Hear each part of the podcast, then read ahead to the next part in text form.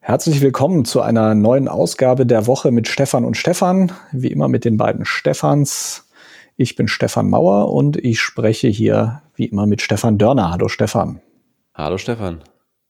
Wir halten unseren Corona-Teil in dieser Woche sehr kurz. Es gibt eigentlich kein großes Update, mit dem wir euch heute da versorgen wollen.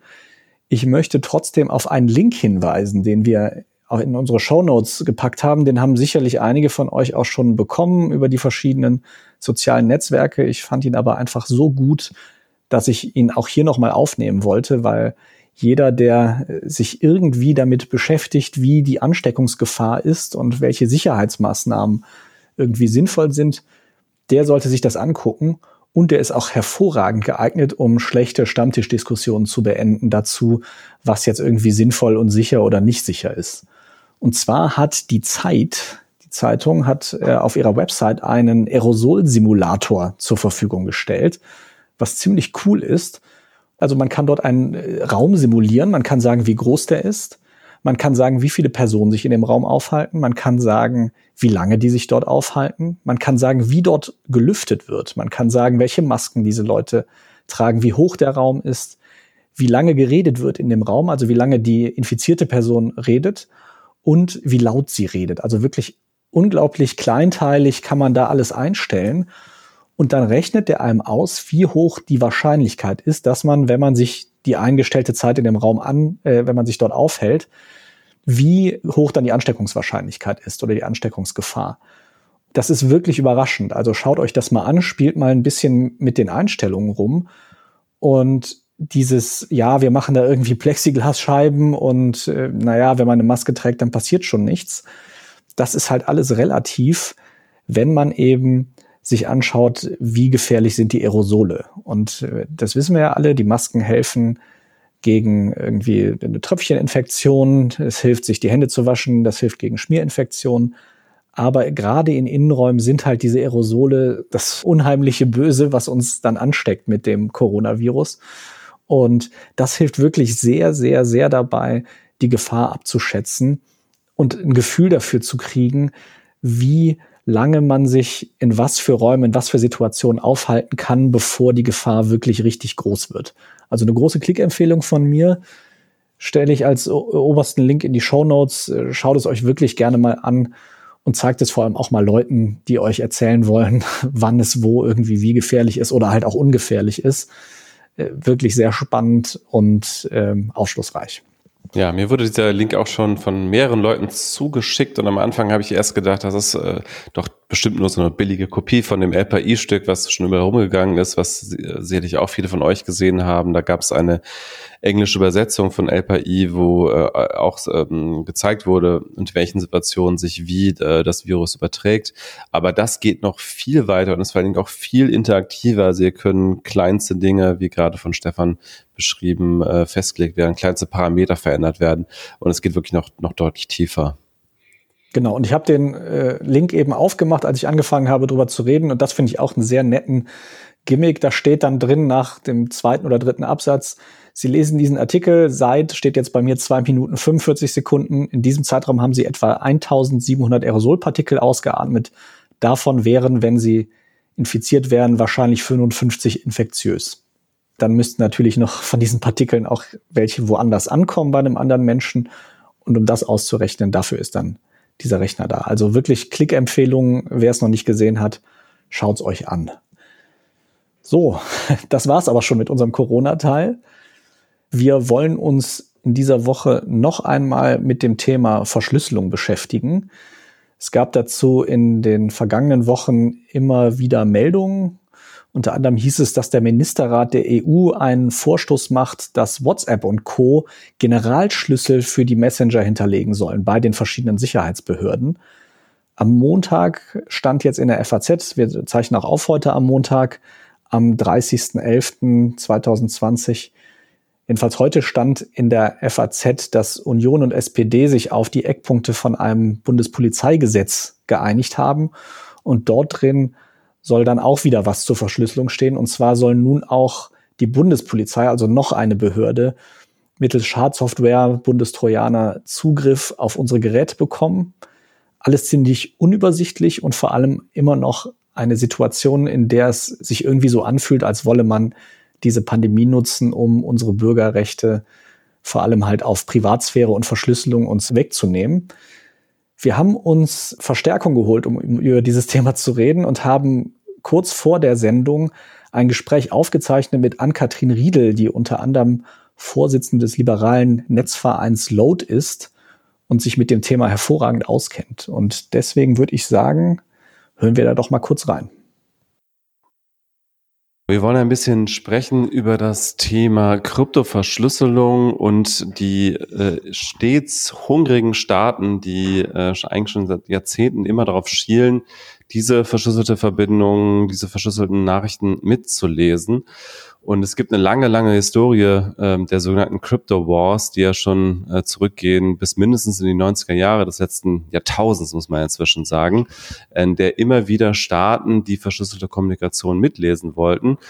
Und jetzt zuletzt gab es Nachrichten schon vor einigen Wochen äh, zunächst mal auf der EU-Ebene, dass es wieder mal diese Forderung gibt nach einem Generalschlüssel. Und ganz aktuell äh, gab es eine Nachricht in der FAZ, eine Exklusivnachricht, dass sich das Bundeskabinett geeinigt hat, die äh, Quellen äh, TKÜ, also das Mitschneiden sozusagen der Nachrichten noch bevor irgendwas gesendet wird, das können wir, kann man gleich noch mal ein bisschen näher darauf eingehen, das auszuweiten, dass auch die Bundespolizei darauf Zugriff hat. Das Thema ist ein bisschen kompliziert, aber wir versuchen heute mal ein bisschen Klarheit reinzubringen und dafür haben wir auch eine Expertin für das Thema eingeladen, nämlich Ann-Kathrin. Hallo, grüß dich. Hi Stefan. Sag doch mal, wie ist denn jetzt aktuell der Stand? Also wir haben eine Ende-zu-Ende-Verschlüsselung, zum Beispiel bei, bei WhatsApp, und der Staat kann nicht ran. Also weder die BRD noch äh, die USA zum Beispiel, die Geheimdienste, zumindest nach allem, was wir wissen, können sie in der Regel diese Sachen nicht mitlesen. Wie sieht's momentan aus? Wer, wer möchte das ändern und warum und wie? Genau, das hast du schon ganz richtig gesagt. Das sind so ein bisschen zwei Dinge, die leider durcheinander gekommen sind heute Morgen. Auch ich habe das ähm, beim Aufwachen heute Morgen im Deutschlandfunk die Meldung gehört, die auf die FAZ verwiesen und dachte auch, es geht um die Verschlüsselung, aber sie meinten die Quellen TKÜ, die Quellentelekommunikationsüberwachung. Aber das Thema Verschlüsselung, das du gerade schon angesprochen hast, da ähm, sind die im EU-Ministerrat auf die Idee gekommen, mal wieder, wie du schon richtig sagst, solche Ideen gibt es schon länger, ein Generalschlüssel für verschlüsselte Kommunikation in Messenger-Diensten zu fordern. Auf die Idee kam Sebastian Kurz, der Kanzler in Österreich und Emmanuel Macron, der französische Präsident, beide leider eben aufgrund der ähm, schrecklichen Ereignisse in den jeweiligen Ländern die islamistischen Terroranschläge dort. Und wie es ja so häufig ist, wir haben irgendwo Attentate, Terroranschläge. Ähm, es wird nicht nach Lücken in, in, Fehlern bei Sicherheitsbehörden gesucht, sondern es werden neue ähm, Befugnisse für Sicherheitsbehörden verlangt. Ähm, und diesmal war eben die Idee, dass sie ähm, Generalschlüssel für Verschlüsselungen wollen, um in Messengern mitlesen zu können, also dass sie eben diese Schlüssel hinterlegt bekommen von den einzelnen Messenger-Diensten und im Verdachtsfall sagen können, jetzt möchte ich hier mal bei der Ann-Kathrin, die wirkt wieder so ein bisschen mysteriös, mitlesen können, was die eigentlich so schreibt.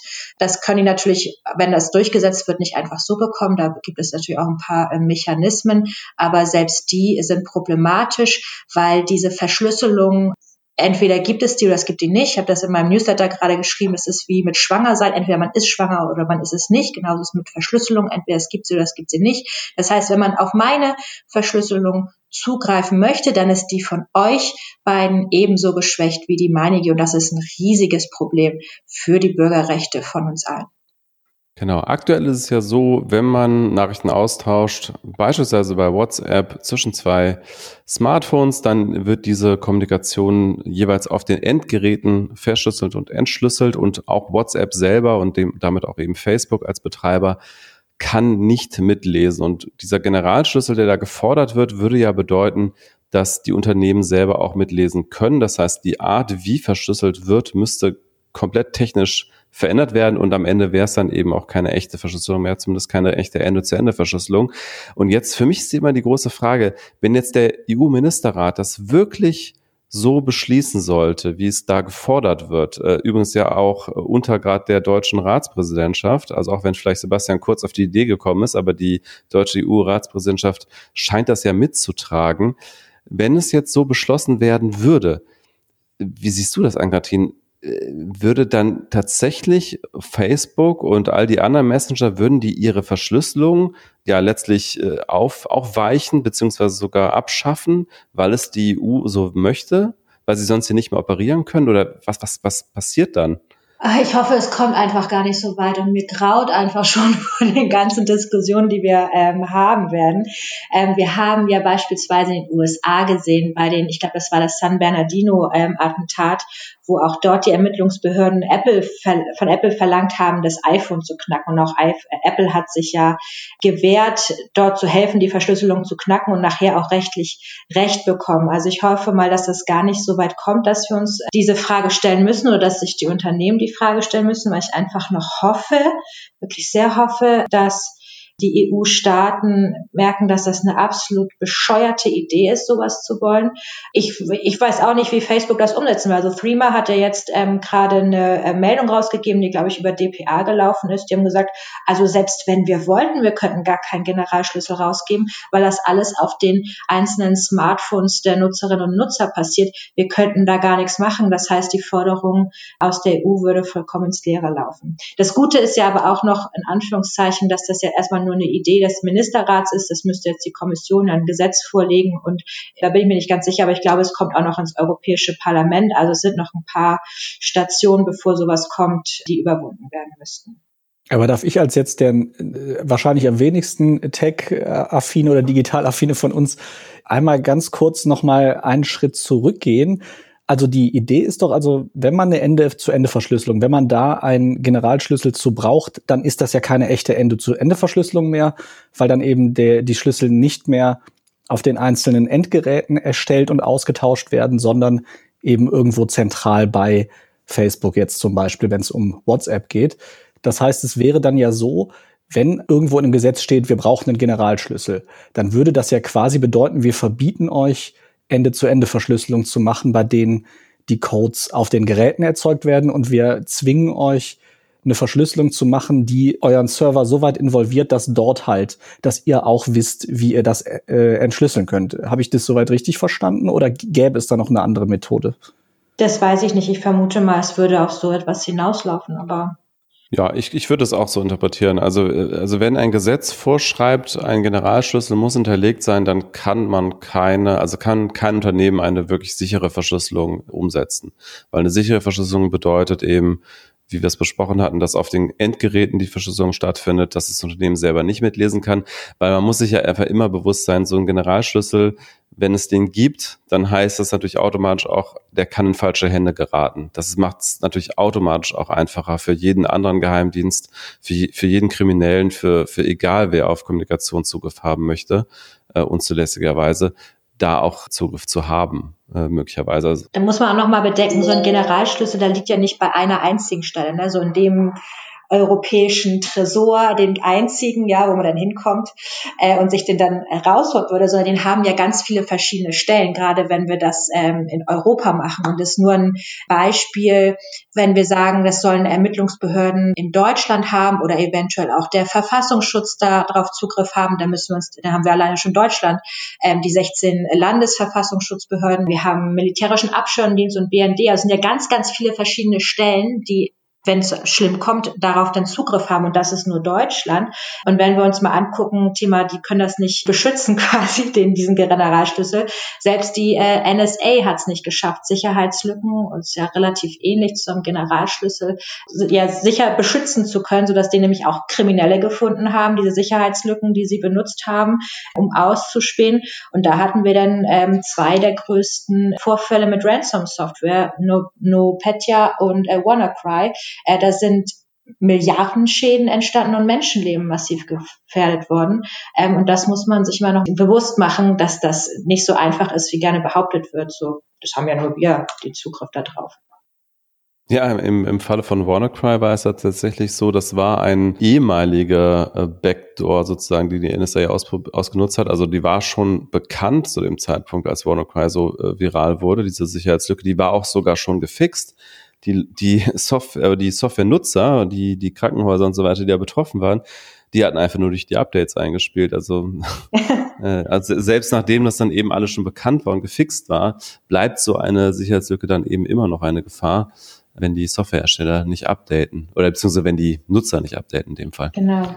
Aber dann lass uns doch mal so ein Bild zeichnen jetzt. Ann-Kathrin, du hast jetzt eben erzählt, äh, im schlimmsten Fall wäre das also so, dass dieser Schlüssel keine Ahnung, bei einer unübersichtlichen Zahl von Behörden liegt und den natürlich auch verloren gehen kann. Aber lass mal so ein Gedankenexperiment machen und sagen, okay, wir haben jetzt eine starke Verschlüsselung verboten in der EU, weil sie sagen, die, dass das irgendwie der, die Superwaffe angeblich gegen Terrorismus oder was auch immer ist. Ganz viele Behörden haben da irgendwie Zugriff.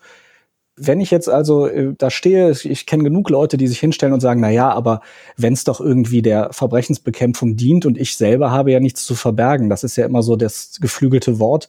Lass uns doch mal oder zeichne uns doch mal ein Bild, was das eigentlich bedeutet, auch für mich und für dich, für uns alle als, als Endnutzer.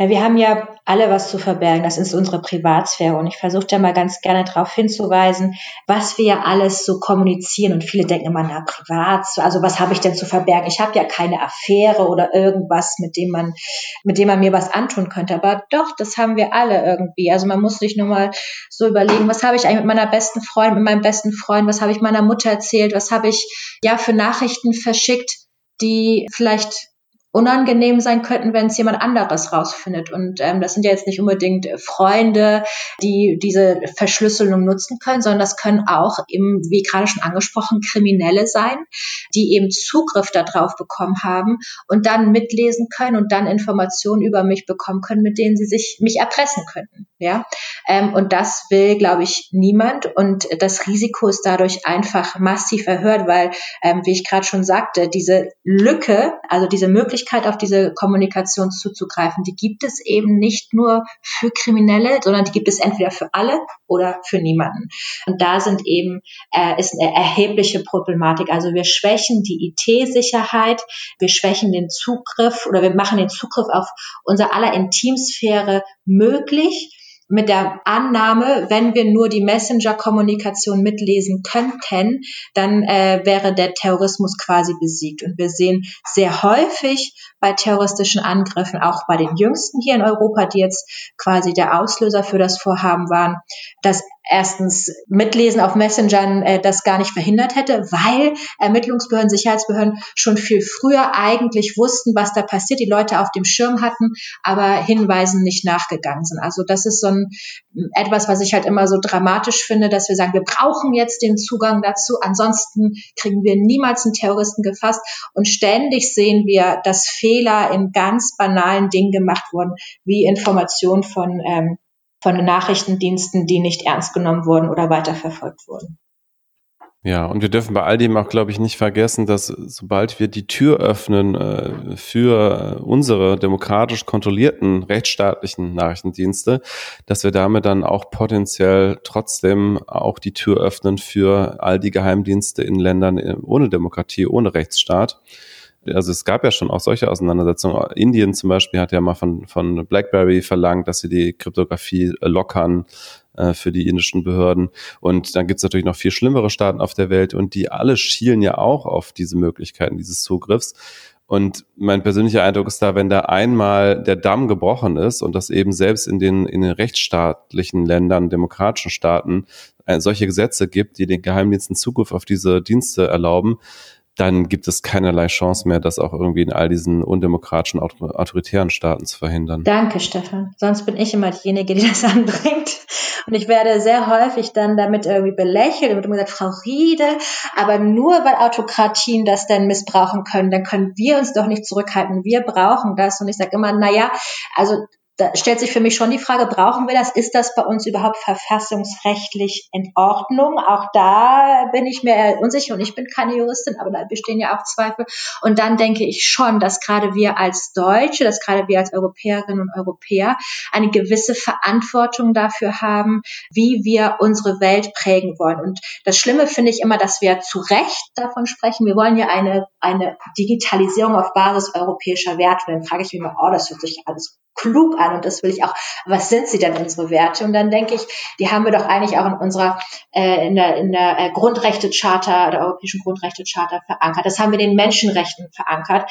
Ähm, und das ist vielen, glaube ich, gar nicht bewusst, dass dass Privatsphäre ein Menschenrecht ist. Ja, und das weiche ich auf, nicht nur für uns Deutsche, für uns Europäerinnen und Europäer, sondern na, wie gesagt, die Verschlüsselung ist für alle Menschen dann geschwächt auf der ganzen Welt. Und das ist gerade richtig angesprochen.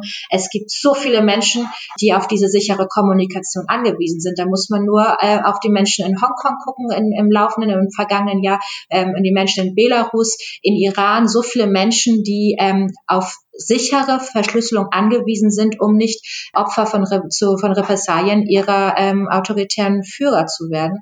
Ähm, und das müssen wir uns dringend bewusst machen. Und dann finde ich das immer so dramatisch. Ich habe den Staatsminister Roth auch angeschrieben auf Twitter. Ich warte immer noch auf Antwort, äh, weil er einen schönen Gastbeitrag in der FAZ gemacht hat, eben genau, dass diese Werte Sicherheit und Datenschutz, wie wie kann man dann dann sowas im Europarat mittragen, wenn man eigentlich, das war ein Punkt digitale Souveränität Europa, Sicherheit, Datenschutz und so weiter, alles richtigerweise propagiert, aber dann dem Ministerrat aktuell vorsitzt, wo solche Vorhaben geplant werden. Das verstehe ich nicht, geht bei mir nicht zusammen.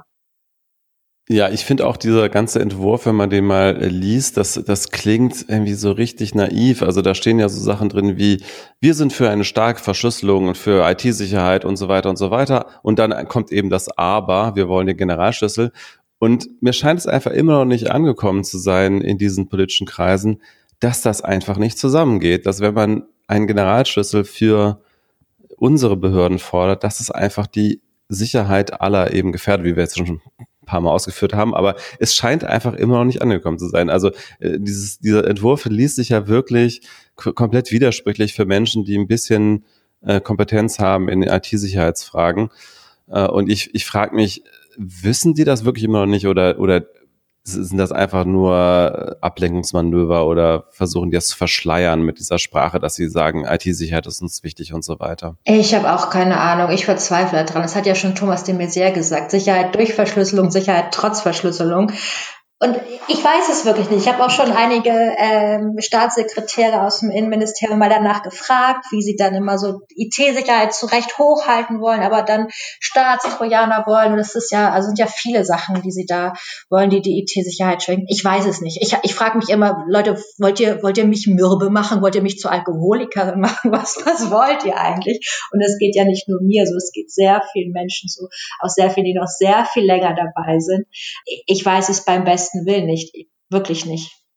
Und man muss sich einfach wirklich noch einmal, einmal bewusst machen, man muss ganz hart so sagen, wenn, wenn so eine Art von Richtlinie auf der EU-Ebene durchkommen würde und sowas wie Signal, ein verschlüsselter Messenger oder auch Streamer oder, im Grund, oder auch eben WhatsApp in der Form, wie wir es gerade haben, de facto illegal würde für die EU, dann hieße das, Menschen in Hongkong, Menschen in anderen autoritären Staaten, die haben de facto dann gar keine Chance mehr, irgendwie sicher zu kommunizieren. Natürlich sind diese Messenger in diesen autoritären Staaten sowieso illegal, aber durch die Tatsache, dass sie im Westen halt äh, geduldet werden oder entwickelt werden können, ist diese Software halt da und man kann sie nutzen und das, das würde ja alles in den Untergrund wandern. Also ja. es, ist, es ist wirklich eine, eine Horrorvorstellung, dass solche Software, die sichere Verschlüsselung ermöglicht wie Signal, dass das einfach eine illegale Software wäre, die dann irgendwie in Untergrundforen entwickelt wird. Und es ist ja auch eine naive Vorstellung zu glauben, dass die wirklich kriminellen Organisationen, sei es die Mafia, sei es der Islamische Staat oder was weiß ich, was es noch für riesige kriminelle Organisationen gibt, dass das halt irgendwie nur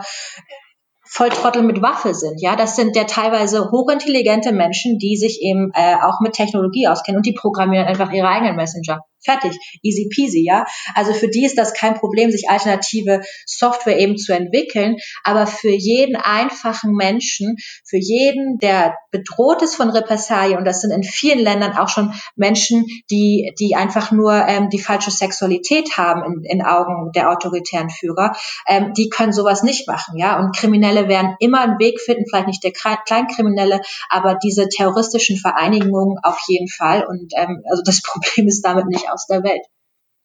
Aber weißt du denn, du hast jetzt erzählt, dass die Polizei und auch die anderen Behörden ja schon irgendwie immer sagen, okay, wir brauchen das, obwohl sie, wie du ja erläutert hast, das eigentlich schon viel früher viele Straftaten hätten aufklären können und es dann ja eher so ein Personalproblem war.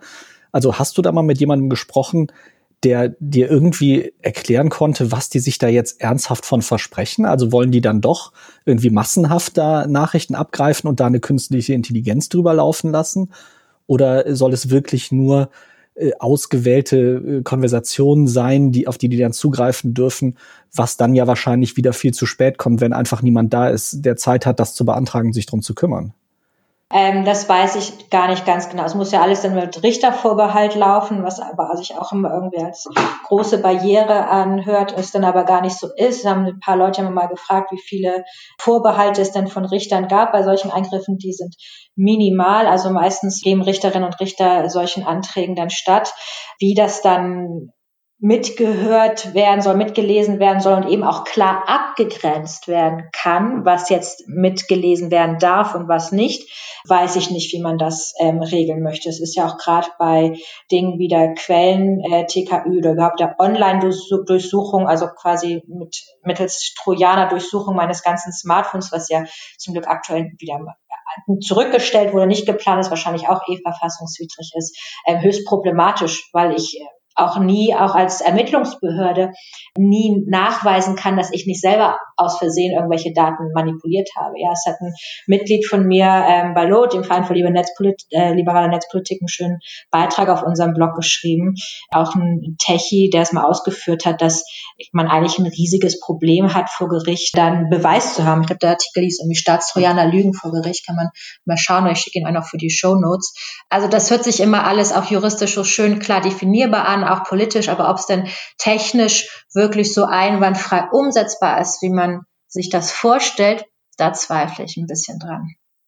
Genau, das Thema hatten wir ja auch schon mal bei uns im Podcast. Also diese Frage, kann man einen Staatstrojaner sozusagen in seine Mächtigkeit einschränken? Die Antwort ist letztlich äh, technisch nein. Also wenn du einmal auf dem Rechner drauf bist, dann kannst du da theoretisch alles machen. Und das ist natürlich auch äh, möglicherweise ein forensisches Problem. Also ja. man könnte sogar äh, eben Beweismittel fälschen, unterschieben und so weiter.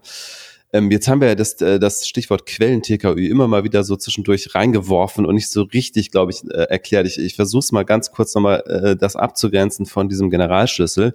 Also die Quellen-Telekommunikationsüberwachung äh, ist ja eine, eine Sache, die, die auch schon sehr lange diskutiert wird. Und da geht es darum, dass man, dass eben ein, ein Staatstrojaner, ein trojanisches Pferd, eine Software auf Smartphones oder Computer installiert wird, die die Kommunikation abfängt, bevor sie verschlüsselt wird. Das heißt, dafür muss man nicht die Verschlüsselung brechen. Wenn man einmal die volle Kontrolle über ein Gerät hat, wie ein Computer oder ein Smartphone, dann kann der Staat oder wer auch immer diese Kontrolle hat, natürlich alles auch mitlesen. Dann kann ja jeder Tastaturanschlag mitgezeichnet werden, dann kann eben alles mitgeschnitten werden, noch bevor es irgendwie verschlüsselt wird. Und so will sich der Staat in einigen Fällen eben behelfen, wenn er die Verschlüsselung nicht knacken kann. Das hat aber eben eine ganz andere Qualität, weil sowas funktioniert technisch definitiv nur sehr gezielt, äh, zumindest wenn nicht in den Betriebssystemen wiederum äh, ganz, äh, ganz offene Hintertüren drin sind. Und das ist ja momentan, soweit wir das wissen, auch nicht der Fall. Vielleicht kannst du dazu noch äh, äh zwei, drei Sätze sagen, wie da gerade der Stand ist an Kathrin bei der Diskussion? Staatstrojaner, also quasi Quellen-TKÖ, das ist das, wo ich heute Morgen dann äh, aufgewacht bin und senkrecht im Bett saß. Was habe ich denn da schon wieder gehört? Ähm, das äh, ist jetzt eben ein Papier, ähm, das die GroKo verabschiedet hat, ein Eckpunktepapier und die wollen jetzt diesen diesen äh, Staatstrojaner in das neue Bundespolizeigesetz packen. Der Staatstrojaner soll aber auch im, oder es steht auch im Entwurf eines Gesetzes zur Anpassung des Verfassungsschutzrechts drin. Da bekommst du dann die ganzen Verfassungsschutzbehörden, äh, der BND und der MAD. Und das heißt, quasi irgendwie alle Behörden sollen dann eben die Möglichkeit haben, den Trojaner, wie du es gerade so schon erklärt hast, ähm, zu benutzen. Natürlich auch nur in höchst kriminellen Fällen. Wir sehen aber leider bei vielen Befugnissen, dass die irgendwann immer runtergestuft werden, dann auch für Wohnungseinbrüche oder einfache Drogendelikte oder so eingesetzt werden.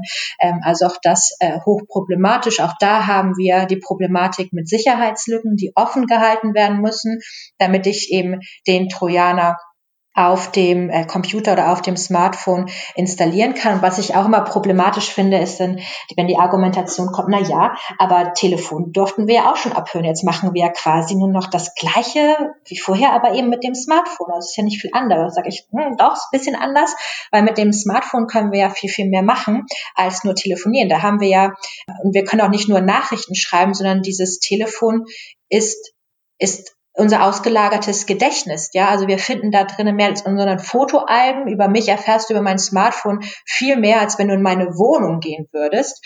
Ähm, und die Problematik ist ja auch, wenn ich dir eine Nachricht schreibe. Ja, ich will dir schreiben, Stefan, du blödes Arschloch schicke diese Nachricht aber nicht ab, weil ich denke, na, an Kathrin, das muss jetzt nun wirklich nicht sein. Also jetzt hast du gerade wütend, ne, lösch die Nachricht doch. Gedanken sind frei, ich kann das so viel denken, wie du willst, aber wenn ich es abschicke und dir schicke, dann beleidige ich dich und dann kann es eventuell strafbar sein, äh, je nach Kontext, auch das müsste ein Gericht entscheiden. Aber das ist halt die Frage, kann äh, ein Staatstrojaner das denn wirklich so unterscheiden oder inwiefern äh, mache ich mich schon verdächtig, indem ich Nachrichten eintippe, die mitgelesen werden, ich aber die Handlung nie vollziehe. Es war eben nur ein Gedanke, den ich hatte und eben nicht vollendet habe, indem ich abgesendet habe. Und da ist nämlich schon eine erheblichen, ein erheblicher Unterschied zum einfachen Telefonieren, wo ich das eben nicht so machen kann. Darf ich an der Stelle ganz kurz, weil du, wir haben ja gar nicht mehr viel Zeit mit dir. Aber das wollte ich dich schon gerne noch fragen, bevor du jetzt weg musst. Du Welchen bist ja Stefan auch meinte ich? genau. Ganz genau. Das, das ist natürlich meine allererste Frage.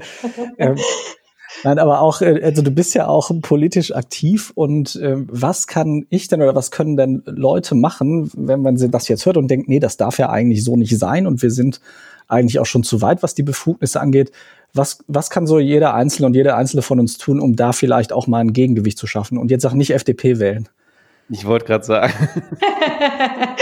Äh, das könnt ihr natürlich auch machen, aber ich glaube, viel wichtiger ist es einfach, also Punkt eins für mich unglaublich wichtig, dass wir Awareness dafür schaffen, dass man sich bewusst ist, dass Bürgerrechte nicht selbstverständlich sind, dass sie jeden und jede einzelne von uns betreffen. Und ich glaube, wir sind uns da zu gewahr, dass irgendwie ja alles cool ist und alles bleibt, wie es ist. Und gerade im Digitalen spüren wir das häufig gar nicht so, dass da irgendwelche Eingriffe sind oder was passieren könnte. Und ich glaube, das ist total problematisch. Und ich würde mir erstmal wünschen, beschäftigt euch mit der Thematik, denn sie geht uns alle an.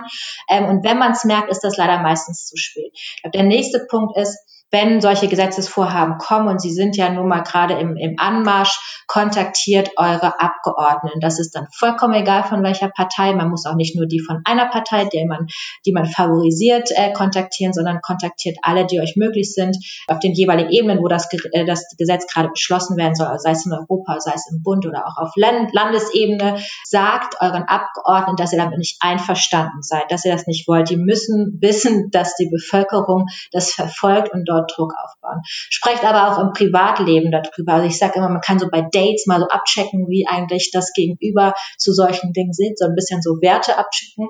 Ähm, aber sprecht beim Abendbrot, beim Frühstück, beim, äh, wenn es wieder möglich ist, Bier mit Freunden in der Bar oder eben beim Zoom-Bier ähm, darüber, dass sowas wichtig ist und man sich damit beschäftigen muss, weil das ist, ähm, glaube ich, das Wichtigste. Natürlich kann man das auch an der Wahlurne dann entscheiden, wenn es soweit ist, aber es reicht nicht, sich für solche Themen nur zu engagieren alle vier Jahre, ähm, sondern da brauchen wir kontinuierlich mehr Bewegung, mehr Druck. Grundrechte, die gelten halt 24-7 und 24-7, 365 Tage im Jahr sollten wir uns auch irgendwie minimal mindestens dafür einsetzen.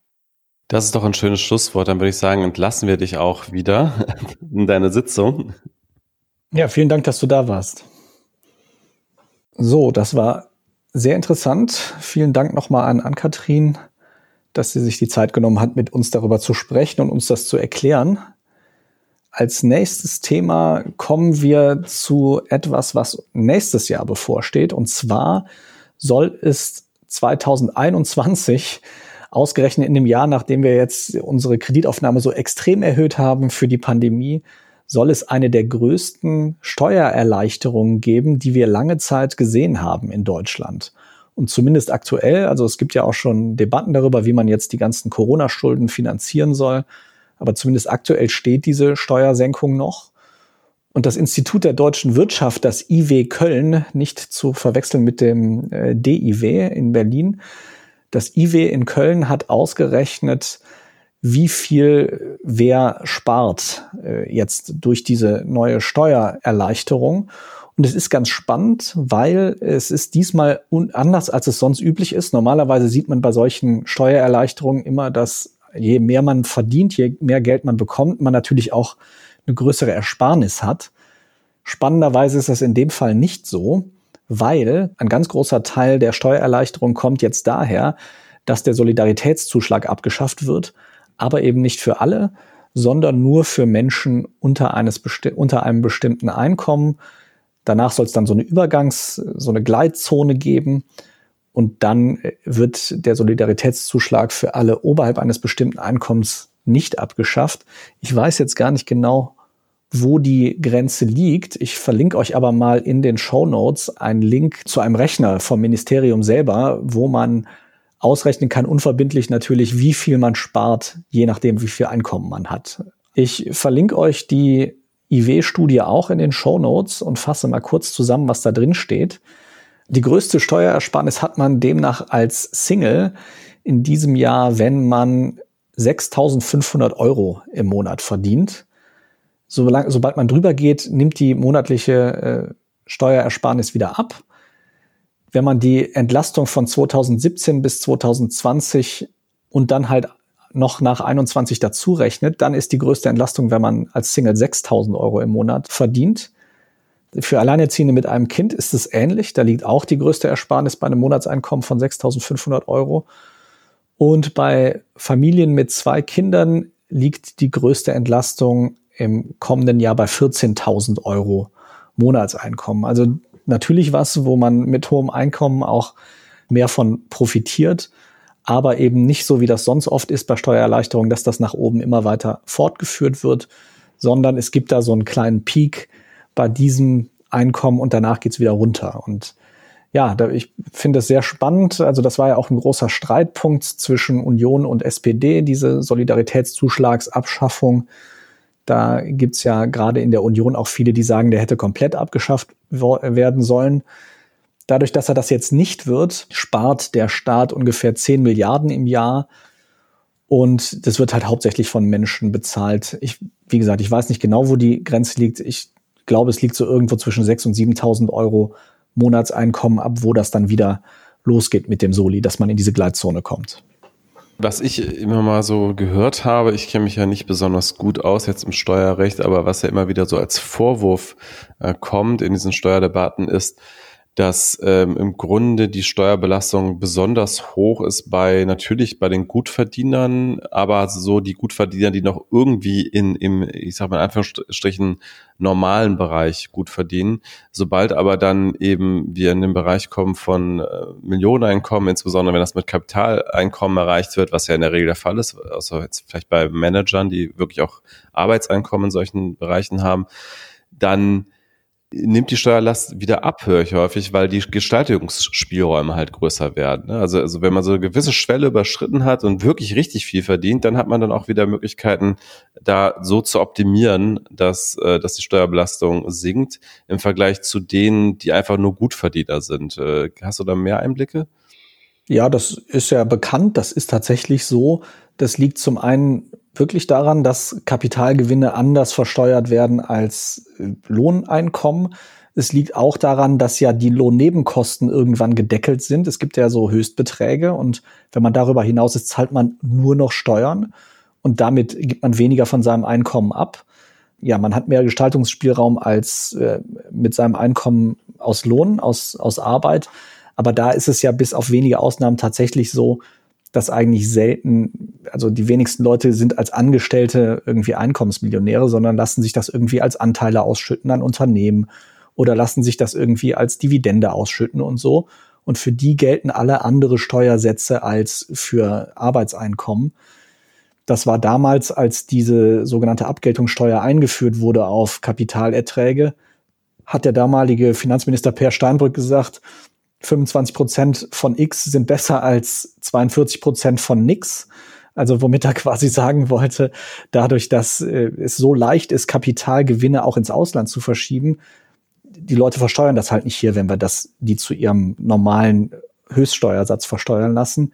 Inzwischen redet man ja wieder drüber, das wieder abzuschaffen, den, die Abgeltungssteuer und eben wieder zurückzukehren, dass man auch Kapitalgewinne mit seinem persönlichen Steuersatz versteuert. Also das ist eine weiterlaufende Debatte, aus der wir, glaube ich, auch noch nicht raus sind und die aber sicherlich auch dadurch, dass wir jetzt diesen Finanzdruck haben, also ich habe jetzt heute wieder gelesen, dass wir von bisher 300 Milliarden sprechen, die die Bundesregierung schätzt, dass die ganzen Corona-Hilfen kosten sollen. Das sind ja Beträge, die, also wissen wir ja jetzt schon, dass das Jahrzehnte, zig Jahrzehnte dauert, das wieder abzubezahlen. Und natürlich, es gibt ja auch schon die Debatte, wollen wir nicht irgendwie eine einmalige Vermögensabgabe machen, um das zu bezahlen. Es wird aber auf jeden Fall so kommen, dass wir irgendwie an der Einnahmenseite drehen müssen, um da was zu tun. Es ist ja auch, wird ja auch schon wieder laut darüber nachgedacht, den Spitzensteuersatz anzuheben. Das ist ja auch immer in der Debatte, dass man einerseits sagt, ja, das ist ja kein schlechter Gedanke, den Spitzensteuersatz anzuheben.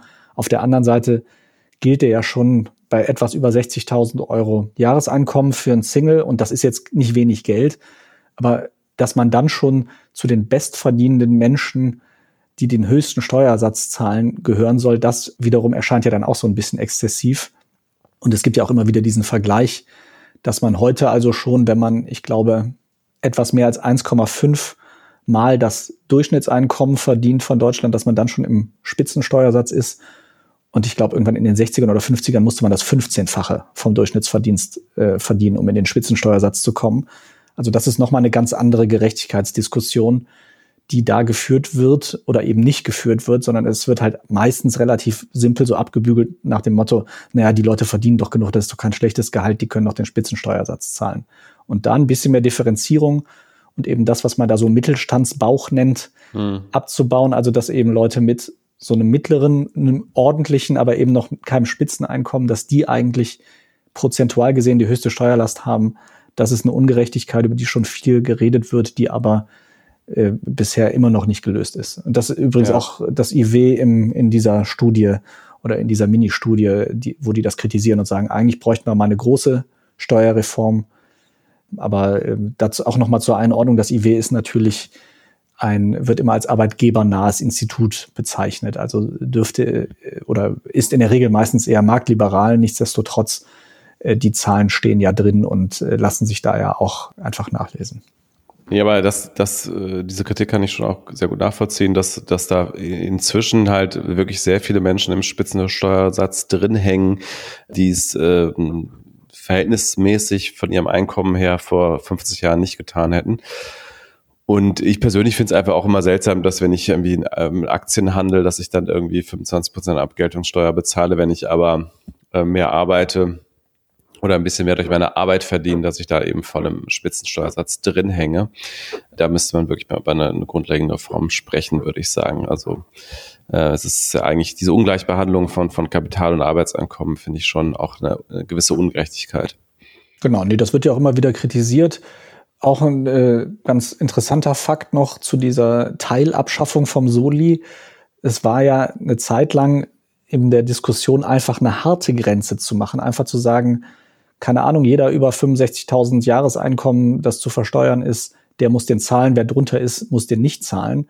Das hätte dann, je nachdem, wie das ausgestaltet ist, eventuell sogar dazu geführt. Ich habe das mal einen SPD-Abgeordneten gefragt, weil ich das erst nicht glauben konnte. Und der hat mir bestätigt, na ja, die haben schon drüber nachgedacht, dass sie wirklich das dann ab 65.000, 70.000, was das ist, einfach voll weiter gelten lassen. Das heißt, wenn ich dann als Angestellter von einem Euro unter dieser Grenze meinen Lohn erhöht bekommen hätte auf, keine Ahnung, 100 oder 200 Euro über dieser Grenze, dann hätte ich plötzlich auf meinen gesamten Lohn den Soli zahlen müssen und hätte eventuell netto sogar weniger gehabt als vor der Lohnerhöhung. Das haben sie zumindest ausgebügelt durch diese Übergangszone. Aber das ist immer noch so, dass dann relativ schnell der ganze Soli wieder losgeht und man den wieder zahlen muss. Und man eben von dieser großen Steuerersparnis, die ja jetzt kommt, dass man davon kaum was hat. Vielleicht, äh, weil wir manchmal auch so ein bisschen so ein Erklärpodcast sind, vielleicht können wir an der Stelle nochmal ganz kurz äh, auch das Thema Steuerprogression erklären, weil das ist nämlich normalerweise bei der Einkommensteuer eben nicht der Fall. Da ist ja nicht so, dass wenn du, also wenn du mehr verdienst, hast du immer mehr, egal wie sich der Steuersatz dadurch verändert, weil du eben eine Progression hast im Steuersatz. Also auch, die, auch der Einkommensmillionär hat erstmal einen Steuerfallbetrag, also einen Teil des Einkommens, auf das er gar keine Steuern bezahlt und dann steigt mit jedem Euro sozusagen immer der Steuersatz eben bei dieser Grenze von 60.000, äh, gerade meintest du eben, beginnt eben dieser, dieser Spitzensteuersatz von 42 Prozent. Und das heißt aber, jemand, der 60.000 Euro brutto äh, verdient, der mit dem, dem 1 Euro darüber, also 60.000 Euro und 1 Euro, der wird damit 42 Prozent besteuert, aber alles darunter wird sozusagen weniger besteuert. Das heißt also, mehr Einkommen bedeutet doch immer mehr Gehalt am Ende, auch, äh, auch netto. Nur im Falle des Solidaritätszuschlags, wenn man da so eine harte Grenze definiert hätte, ab der dann der Soli für das gesamte Einkommen gilt, dann wäre das eben weniger gewesen äh, im, im Zweifel. Genau. Und also das gibt's jetzt nicht. Das ist tatsächlich so, dass also jeder, der irgendwie unterhalb dieser Grenze ist, hat was davon. Und es ist aber zumindest nicht so, dass wer jetzt drüber ist, dann auf einen Schlag plötzlich 1000 Euro mehr Steuern zahlt, sondern wirklich entsprechend des Mehreinkommens. Schaut's euch an. Die Studie hängt in den Show Notes. Ähm, der Soli-Rechner hängt in den Show Notes. Könnt ihr schauen, wie viel ihr, wie viel ihr mehr Netto habt nächstes Jahr. Wahrscheinlich. Dann kommen wir noch zu einem letzten Thema, was ich sehr spannend fand. Und zwar bin ich auf einen Eintrag gestoßen der Firma Atlassian. Die äh, bieten relativ viele Tools an, die ihr wahrscheinlich auch alle irgendwo mal bei der Arbeit benutzt hat. Unter anderem machen die Trello, den gehört Jira, Confluence, Bitbucket unter anderem.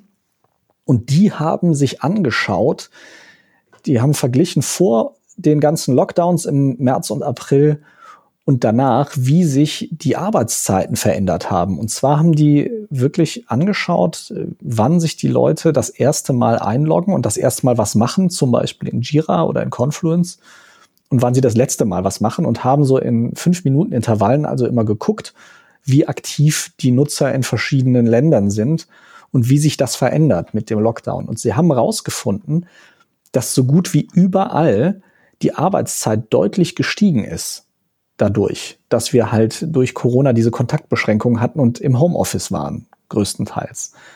Das Land mit den, mit der meisten Mehrarbeit ist dabei Israel Deutschland liegt mit 30 Minuten pro Tag im Mittelfeld.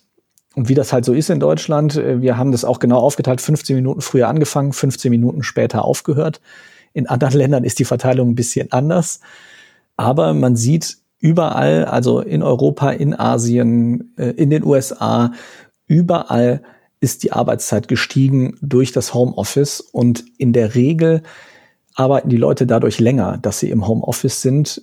Wie gesagt, in Deutschland ist es so, dass wir das genau gleichmäßig verteilt haben. In fast allen anderen Ländern ist es so, dass die abends länger arbeiten. Und die wenigste Mehrarbeit machen die Leute in Südkorea. Das sind nur sieben Minuten am Tag. Was, wenn ich jetzt mal ganz wild spekulieren soll, würde ich sagen, weil wahrscheinlich da einfach, das ist ja so ein sehr digitalisiertes Land, weil das wahrscheinlich da einfach eh schon total üblich ist, dass Leute von zu Hause arbeiten und deswegen äh, der Effekt da nicht so groß ist. Ich wollte auch gerade sagen, wahrscheinlich, weil die sowieso kaum noch Minuten über haben vom Tag, wo sie nicht arbeiten. Aber nein, das, das wäre jetzt ein bisschen äh, zynisch, nein. Aber vielleicht an der Stelle nochmal ganz kurz auch erklärt, warum man bei den Daten tatsächlich, glaube ich, davon ausgehen kann, dass sie relativ valide sind, weil Atlassian, wie du schon gesagt hast, eben solche Tools hast wie Jira und Confluence, und das sind eben Tools, äh, anders als, sagen wir mal, Slack oder Teams von Microsoft, also diese, diese Büro-Chat-Programme, ist das in der Regel nicht so, dass man da jetzt stundenlang äh, online ist und die Software aber deswegen jetzt nicht unbedingt sagen kann, ob man tatsächlich aktiv ist oder nicht. Also viele haben diese Programme ständig offen und arbeiten aber de facto nicht. Äh, und das ist da eben anders. Also Jira zum Beispiel ist ein System, wo man Techniktickets schreibt und in der Regel ist es so, wenn man da in, bei Jira aktiv ist, dann arbeitet man auch. Also es ist jetzt eher weniger ein Tool, wo man jetzt irgendwie so rumslackt und äh, de facto gar nicht arbeitet. Von daher würde ich sagen, diese Zahlen sind recht verlässlich auch. Genau, und in dem Eintrag, den ich da verlinke, da, da wiederum weisen sie auch auf eine Studie hin, die sie im Juli dieses Jahres in Auftrag gegeben haben. Da haben sie also nochmal qualitativ nachgefragt, nachdem sie diese Zahlen gesehen haben, was das denn bedeutet. Es ist wohl so, dass mehr als die Hälfte der Leute, die dort befragt wurden, gesagt haben, dass es ihnen schwerer fällt, die Grenze zwischen äh, Arbeit und dem sonstigen Leben irgendwie aufrechtzuerhalten also im Vergleich zu der Zeit vor der Pandemie.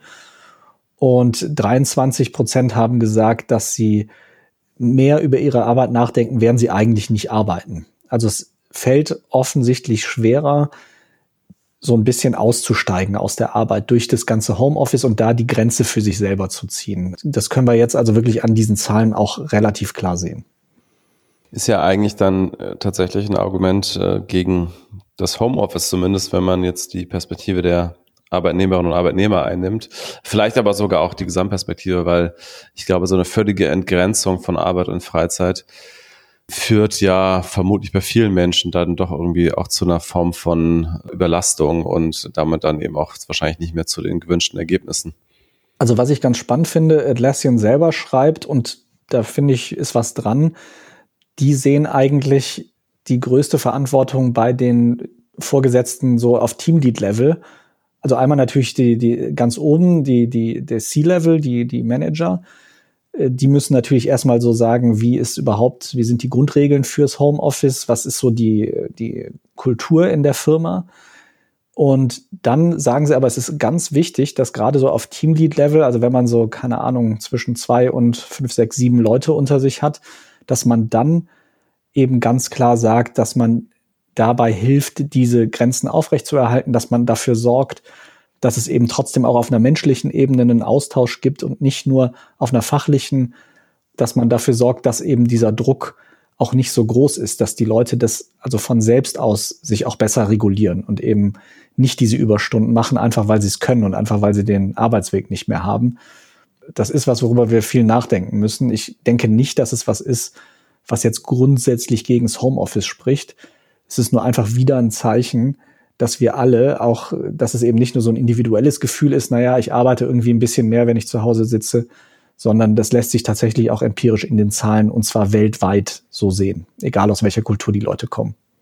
Wobei, wenn ich jetzt nochmal drüber nachdenke, wenn man das halt mal ähm, sozusagen netto betrachtet, also wenn man jetzt sagt, der Arbeitsweg bisher war natürlich keine Arbeitszeit, aber ist ja sagen von der persönlichen Freizeit trotzdem abgezogen worden, dann würde ich ja vermuten, eine halbe Stunde pro Tag jetzt in Deutschland beispielsweise, das ist wahrscheinlich im Schnitt sogar weniger als der Arbeitsweg einmal hin und zurück, oder? Also von daher haben die Leute trotzdem noch ein bisschen was an Zeit gewonnen durchs Homeoffice. Das ist korrekt. Ich gehe auch davon aus, dass die meisten Menschen, die ins Büro fahren, hin und zurück länger als eine halbe Stunde brauchen. Aber ich finde gerade das ist ja der Punkt, dass man jetzt plötzlich sagt, okay, der Arbeitgeber bezahlt dich für acht Stunden Arbeit am Tag oder für siebenhalb oder für wie viel auch immer. Jetzt aber irgendwie implizit zu sagen, na ja, jetzt hast du ja den Arbeitsweg nicht mehr, das war ja dann Privatvergnügen, dann schenk mir doch eine halbe Stunde von dieser Zeit, die du jetzt sparst. Das steht ja so nicht im Vertrag. Ja, ja, ich dachte jetzt nur so einfach für die persönliche Bilanz äh, das aus der Perspektive des Arbeitnehmers, ja. Nee, ist richtig, aber ich glaube, dass genau dieser Gedanke auch das ist, was dazu führt, dass die Leute länger arbeiten, weil sie eben sagen, naja, ich spare doch mehr als eine halbe Stunde, tut ja keinem weh. Aber wenn man sich jetzt diese Umfragen anguckt, vielleicht tut's ja doch weh. Also ich will da jetzt auch gar keine riesen politische Diskussion draus aufmachen, aber ich finde schon, solche Zahlen bringen einen ja vielleicht doch noch mal zum Nachdenken, dass man sagt, naja, vielleicht sollte ich mich da selber doch mal hinterfragen. Vielleicht ist es ja doch nicht so easy, dass ich sage, naja, die halbe Stunde, die ich länger arbeite oder dreiviertel Stunde, die spare ich ja beim Weg. Wie man ja in den Umfragen dann auch sieht, das belastet die Leute ja schon irgendwie. Und es belastet sicherlich nicht jeden und jede, aber ich denke, das ist eigentlich ein ganz guter Punkt, um sich da vielleicht auch noch mal zu hinterfragen und zu sagen, ist es wirklich sinnvoll, so wie ich das mache und muss ich wirklich diese halbe Stunde extra arbeiten oder wie viel es auch immer für mich ist? Oder muss ich da vielleicht ein bisschen besser auf mich aufpassen? Ja, also mehr so eine, ähm, so eine persönliche Sache. Ich äh, will da jetzt auch nicht, wie gesagt, groß irgendwas Politisches draus ableiten aktuell. Ich glaube, dafür ist es auch zu früh. Wir sind, denke ich, tendenziell da eher ein bisschen rückständig in Deutschland auch, was die Flexibilität des Arbeitsortes angeht, sowohl was die Gesetzeslage angeht, als auch einfach was die Gewohnheiten angeht. Insofern, ich möchte da jetzt auf gar keinen Fall irgendwie gegens Homeoffice reden. Ich denke nur, dass es gibt einfach ja Elemente davon, über die man über die man einfach nachdenken sollte, wenn man es denn dann größer ausrollt noch. Und da sind wir ja gerade in diesem gigantischen Experiment, das wir alle machen. Und damit sind wir dann auch wieder am Ende unserer heutigen Sendung. Willst du heute mal abmoderieren? Du hast jetzt, ich habe schon so viel gesprochen, die letzten zehn Minuten. Ja, äh, dann bleibt uns eigentlich nur zu sagen nochmal vielen Dank fürs Zuhören. Äh, vielen Dank auch für alle, die uns weiterempfehlen, die Bewertungen schreiben auf diversen Podcast-Plattformen, egal wo ihr uns hört, Spotify oder Apple Podcasts oder wo auch immer. Wir freuen uns natürlich, wenn ihr uns Reviews gebt, wenn ihr äh, Feedback gebt. Ihr könnt es gerne schreiben an post.stefanstefan.de, der erste Stefan mit PH, der zweite mit F. Wir bekommen da bisher überwiegend äh, Pressemitteilungen tatsächlich, weil wahrscheinlich da irgendwelche Leute das aus unserer äh, Podcast-Webseite scrapen, diese E-Mail-Adresse, und dann äh, uns äh, darüber informieren, dass mal wieder irgendeine neue Studie äh, veröffentlicht wurde oder auch deutlich weniger sinnvolle Dinge, die da reinkommen bisher. Aber wir freuen uns natürlich über persönliches Feedback und wir freuen uns, wenn ihr uns weiterempfehlt und wenn ihr uns verlinkt und ihr könnt uns auch gerne bei Twitter followen. Äh, mein Handle dort ist Döner mit OE und dein Handle ist The Mensch, wenn ich. Nee, Themenmensch. Du musst das ja hier, es geht um Themen bei mir. Ach, Themenmensch, okay. Aber das hat mir schon mal jemand gesagt. Also ich habe das vor Ewigkeiten angelegt, habe mich dann nie wieder um Twitter gekümmert, fand mich damals super witty und dachte so total cool, dass ich da, dass ich mir so ein tollen, tolles Handle ausgedacht habe, dass das noch frei ist. Und jetzt haben mir schon drei Leute irgendwie gesagt, dass sie irgendwie denken, das wäre so, so was Englisches mit The Man oder so. naja, kann man jetzt nichts mehr machen. Ja, aber egal, dann äh, Themenmensch. Aber da weiß ich jetzt auch mal, wie man das ausspricht. Ich habe es irgendwie tatsächlich immer so, ich habe einfach nur so immer THE geschrieben und da wird das ja immer automatisch ergänzt und da habe ich gar nicht weiter darüber nachgedacht, was das eigentlich bedeuten soll. Aber sehr gut. Ja, The Man, was will man machen? Ist das auch mal geklärt. Genau. Na dann, ähm, nochmal vielen Dank und äh, hoffentlich bis zur nächsten Woche. Tschüss. Genau, auch von mir. Schöne Woche euch und bis bald. Ciao.